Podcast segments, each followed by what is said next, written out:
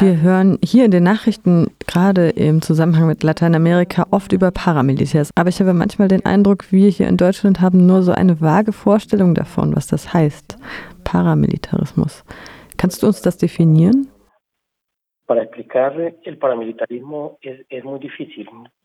Das zu erklären ist sehr schwierig. Sagen wir mal, es gibt keine klare Idee davon. Aber im Grunde sind Paramilitärs illegale Armeen aus der rechtsextremen Szene.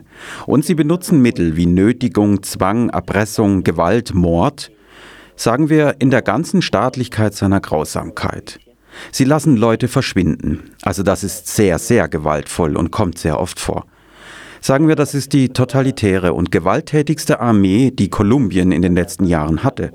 Sie sind allein in der kolumbianischen Karibik verantwortlich für etwa 333 Massaker sowie für mehr als 40.000 Morde oder verschwundene Menschen. Es ist eines der gewaltvollsten Geißeln der Sierra Nevada de Santa Marta und ganz Kolumbiens. Erpressen, vertreiben und ermorden, um dann an das Land der Opfer zu kommen errichtet auf einer Ordnung, die auf der extremen Rechten beruht. Das ist Paramilitarismus. Extorsionar, matar, eh, quedarse con las tierras, instaurar un orden que se basa en la extrema, en la extrema derecha. Auf der Website der kolumbianischen Menschenrechtsorganisation Derechos Humanos habe ich gelesen, dass in diesem Jahr allein 13 Massaker auf das Konto der Paramilitärs gehen. Das war im September. Morde passieren leider oft, gehören fast zur Tagesordnung, wie du bereits ausgeführt hast. Wie steht es mit dem Phänomen Femizide oder Feminizide? Könntest du dazu etwas sagen? Sí, digamos que, por ejemplo, eh, en Colombia, mm, la reaparición de estos grupos eh, de extrema derecha, que en teoría se desmovilizaron en el año 2006, in Kolumbien spricht man viel von der sogenannten Wiederkehr dieser rechtsextremen Gruppen, die sich in der Theorie 2006 demobilisiert haben. Mensch sagt, sie haben zwischenzeitlich nicht existiert, aber das stimmt nicht. Sie haben nie aufgehört zu existieren. Dieses Jahr kam die Gewalt verstärkt wieder. Sie haben wieder Massaker verübt. Sie ermorden auch wieder Aktivistinnen und Menschenrechtsverteidigerinnen überall in Kolumbien.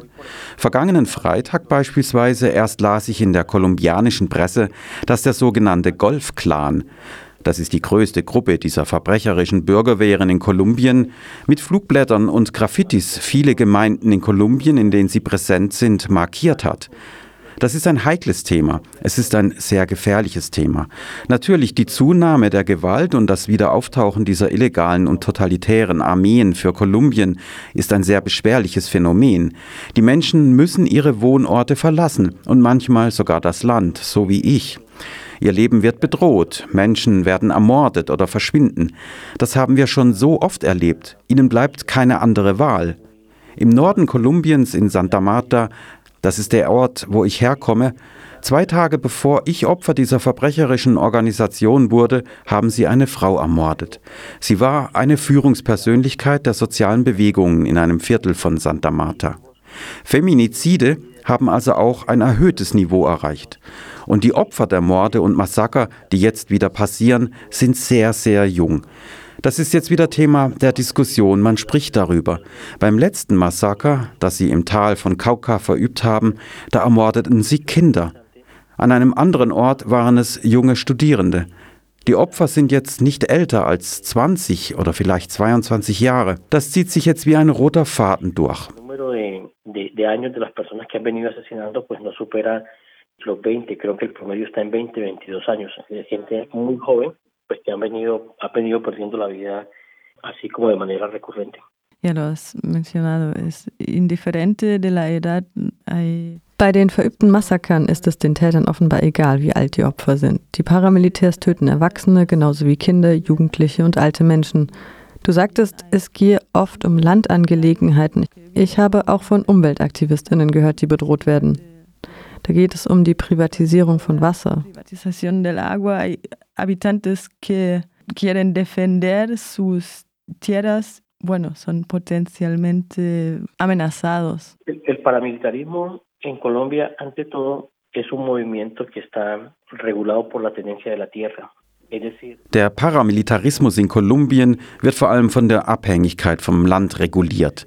Es scheint also, dieses Phänomen Paramilitarismus erwächst aus dem Drang, Land zu besitzen, sich möglichst viel Land anzueignen und damit auch möglichst viele natürliche Ressourcen, die dann nachher ausgebeutet werden können. Natürlich verteidigen die Menschen ihr Land und die Natur als notwendiges Element für das Leben. In der Sierra Nevada de Santa Marta, welches das höchste und wichtigste Gebirge Kolumbiens ist, mit drei Departements, Magdalena, El Cesar und La Guajira, dort gibt es mindestens 170 Orte, an denen Bergbau erlaubt werden soll. Diese werden gerade untersucht und sind einem großen Risiko ausgesetzt. Diese Gegenden sind aber noch bewohnt von indigenen Menschen, die der Verfassung gemäß besonderen Schutz genießen autonom sind und ein Recht auf ihre Territorien haben. Aber wenn so eine Untersuchung, welche die Erlaubnis zum Bergbau gibt, auf halbem Weg ist, verlieren sie ihre Autonomie. Pero la autonomía se pierde cuando, cuando está de por medio el estudio de un título minero y hay más de 170. Entonces, por ejemplo, allá tenemos cogis, tenemos guiguas, tenemos aruacos, tenemos chimilas, tenemos guayú, digamos, también tenemos unos que, que son los Yucoyupa, que están más hacia la serranía del Perijá, pero que también tienen un vínculo con la Sierra Nevada de Santa Marta. Alle diese indigenen Gemeinden sind sehr betroffen vom Paramilitarismus, denn die Paramilitärs fallen in ihre heiligen Städten ein und schaffen damit dort Konditionen, in denen private Konzerne ihren Extraktivismus ausüben können. Sie nehmen sich das Wasser, eignen sich die natürlichen Ressourcen an, um sie dann auszubeuten. Das führt natürlich zu Vertreibung und Tod.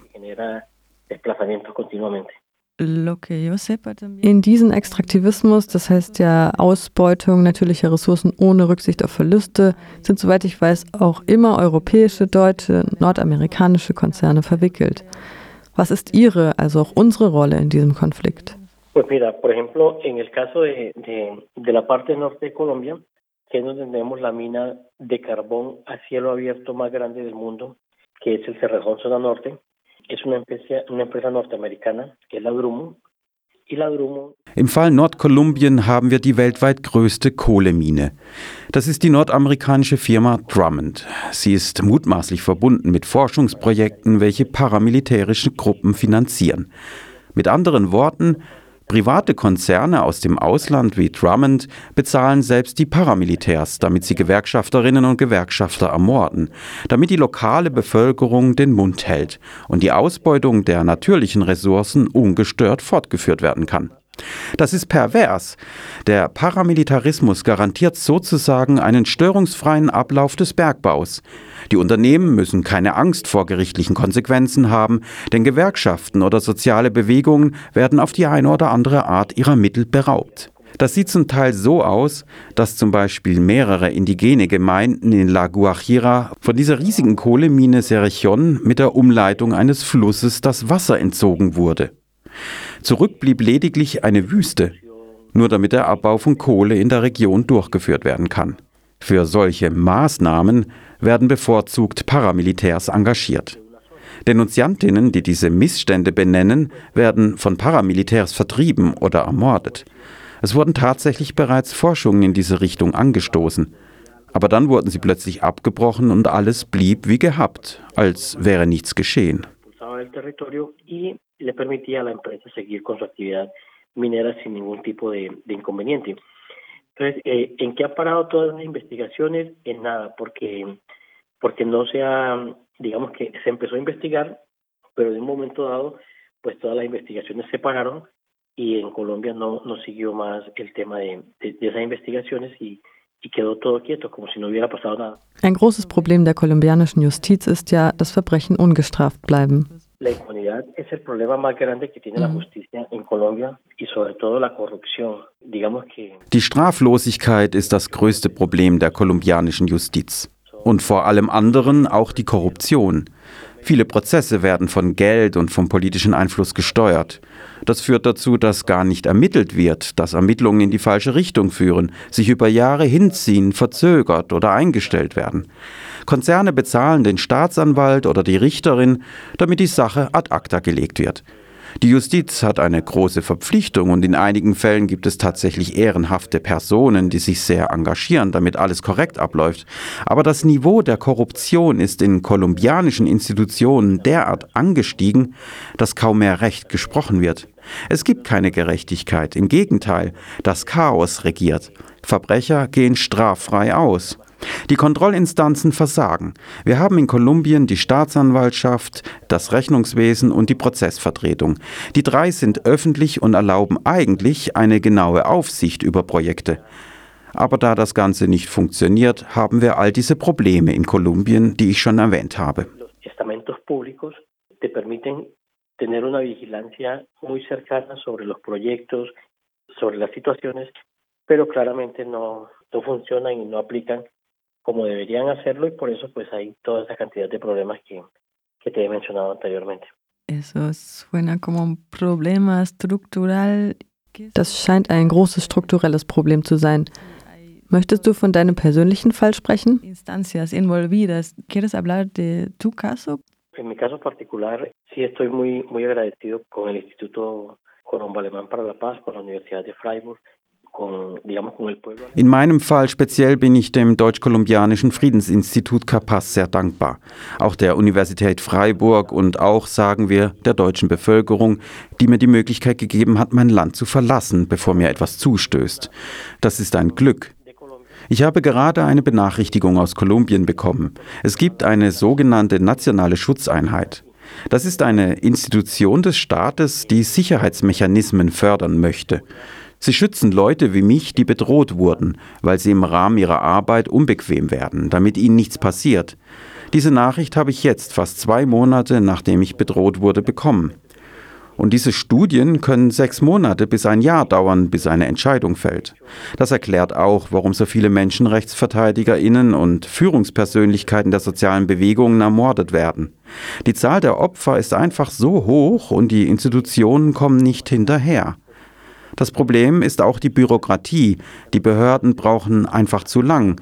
Prozesse werden unnötig verzögert, bis man beschließt, einer Person Schutz zu gewähren und dann ist es zu spät. Das trifft mich, das geht nahe.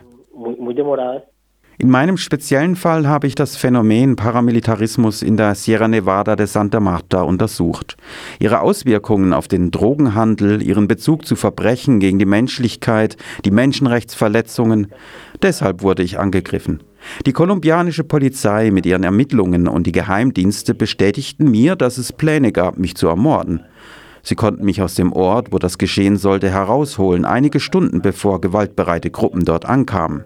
Ich musste also Santa Marta, wo ich geboren wurde, verlassen und nach Bogotá in die Hauptstadt gehen. Nach etwa 15 Tagen hatte ich die Möglichkeit, nach Deutschland zu gehen und jetzt bin ich in Berlin. Es war nicht leicht. Ich musste alles zurücklassen, was ich mir aufgebaut habe. Ich habe eine Finca, auf der ich lebe. Dort habe ich Kaffee, Bananen und viele andere Dinge angebaut. Mein Haus steht dort, meine Bücher, meine Forschung, alles. Ich konnte nichts mitnehmen. Das ist schwierig. Außerdem muss ich eine neue Sprache lernen, muss mich in einer fremden Kultur zurechtfinden. Das ist eine Herausforderung. Aber das Wichtigste ist, dass es mir gut geht und dass ich mein Leben retten konnte.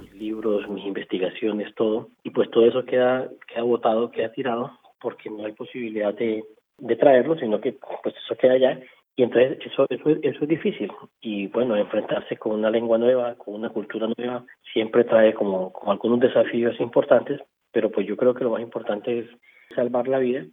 En eso es lo que, que me he enfocado, en que, en que pueda estar bien. Entonces, mucha fuerza otra vez para ti. ¿Qué tal la libertad de prensa? Yo... Wie steht es um die Pressefreiheit in Kolumbien? Reporter ohne Grenzen bestätigen für dieses Jahr eine schwierige Lage. Complicada en Colombia. Bueno, la libertad de prensa realmente no existe. Cuando usted opina sobre algo que está digamos, en contra del gobierno, en contra de la política. Pressefreiheit existiert nicht. Wenn du eine andere Meinung hast als, sagen wir, die Linie der Regierung, entgegen deren Politik und gegen das, was sie Demokratie nennen, dann aktivieren sie sofort alle Mechanismen, um dich und deine Meinung zu delegitimieren. Außerdem wirst du verfolgt und bedroht. Recherche in der gleichen Stadt, in der du lebst, ist unmöglich. Wir hatten schon den komplexen Fall eines Journalisten, der aus Santa Marta kam, aber seine Stadt verlassen musste, um dann seiner Arbeit von Bogotá, Medellin oder einer anderen Großstadt nachzugehen. Denn in deiner eigenen Stadt Recherchen anzustellen, verwandelt sich in eine Gefahr für dich, deine Familie und dein ganzes Umfeld. Ich habe zum Beispiel auch einige Kommentare für ein lokales Medium verfasst, konnte das aber nicht weiterführen.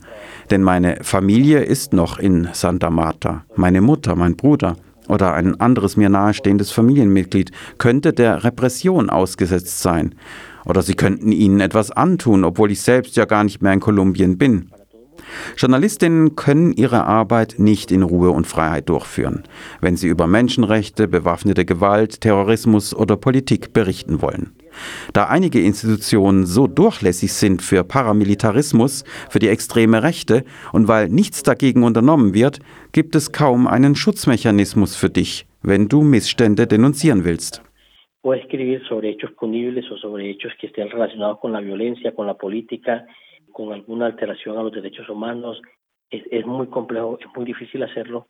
Por lo que te decía ahorita, de la situación con las instituciones, que están algunas de ellas muy, muy permeadas por el paramilitarismo, por la extrema derecha, eh, y porque adicional a eso, pues no hay un mecanismo de protección en el cual, digamos, que tú tengas o puedas ampararte para poder hacer un tipo de denuncia. ¿Cuáles son, was sind deine Pläne und Wünsche für deine persönliche Zukunft und die Zukunft Kolumbiens? El futuro de Colombia también. Para mí, por ejemplo, como antropólogo, mi deseo es poder volver a, a la Sierra Nevada de Santa Marta, donde Für mich als Anthropologe ist es mein Wunsch, wieder nach Hause in die Sierra Nevada de Santa Marta zurückzukehren, wo ich meine Forschung seit 15 Jahren betreibe. Dort habe ich meine Feldstudien mit indigenen und bäuerlichen Gemeinden. Das ist ein enormer Reichtum für mich. Aber ich weiß, dass das gerade sehr schwierig ist, weil mein Leben bedroht ist. Wenn ich jetzt zurückkehren würde, wäre das wie eine Einladung, mich oder eines meiner Familienmitglieder zu ermorden. Das wäre unverantwortlich. Ich wünsche mir für mein Land, dass jeder und jede dort ungestört ihre und seine Recherchen durchführen kann dass Dozentinnen frei und ohne Angst lehren können, ohne mit dem Tod bedroht zu werden, dass alle Menschen das Land frei bereisen und sich niederlassen können, wo sie wollen. Das ist derzeit unmöglich.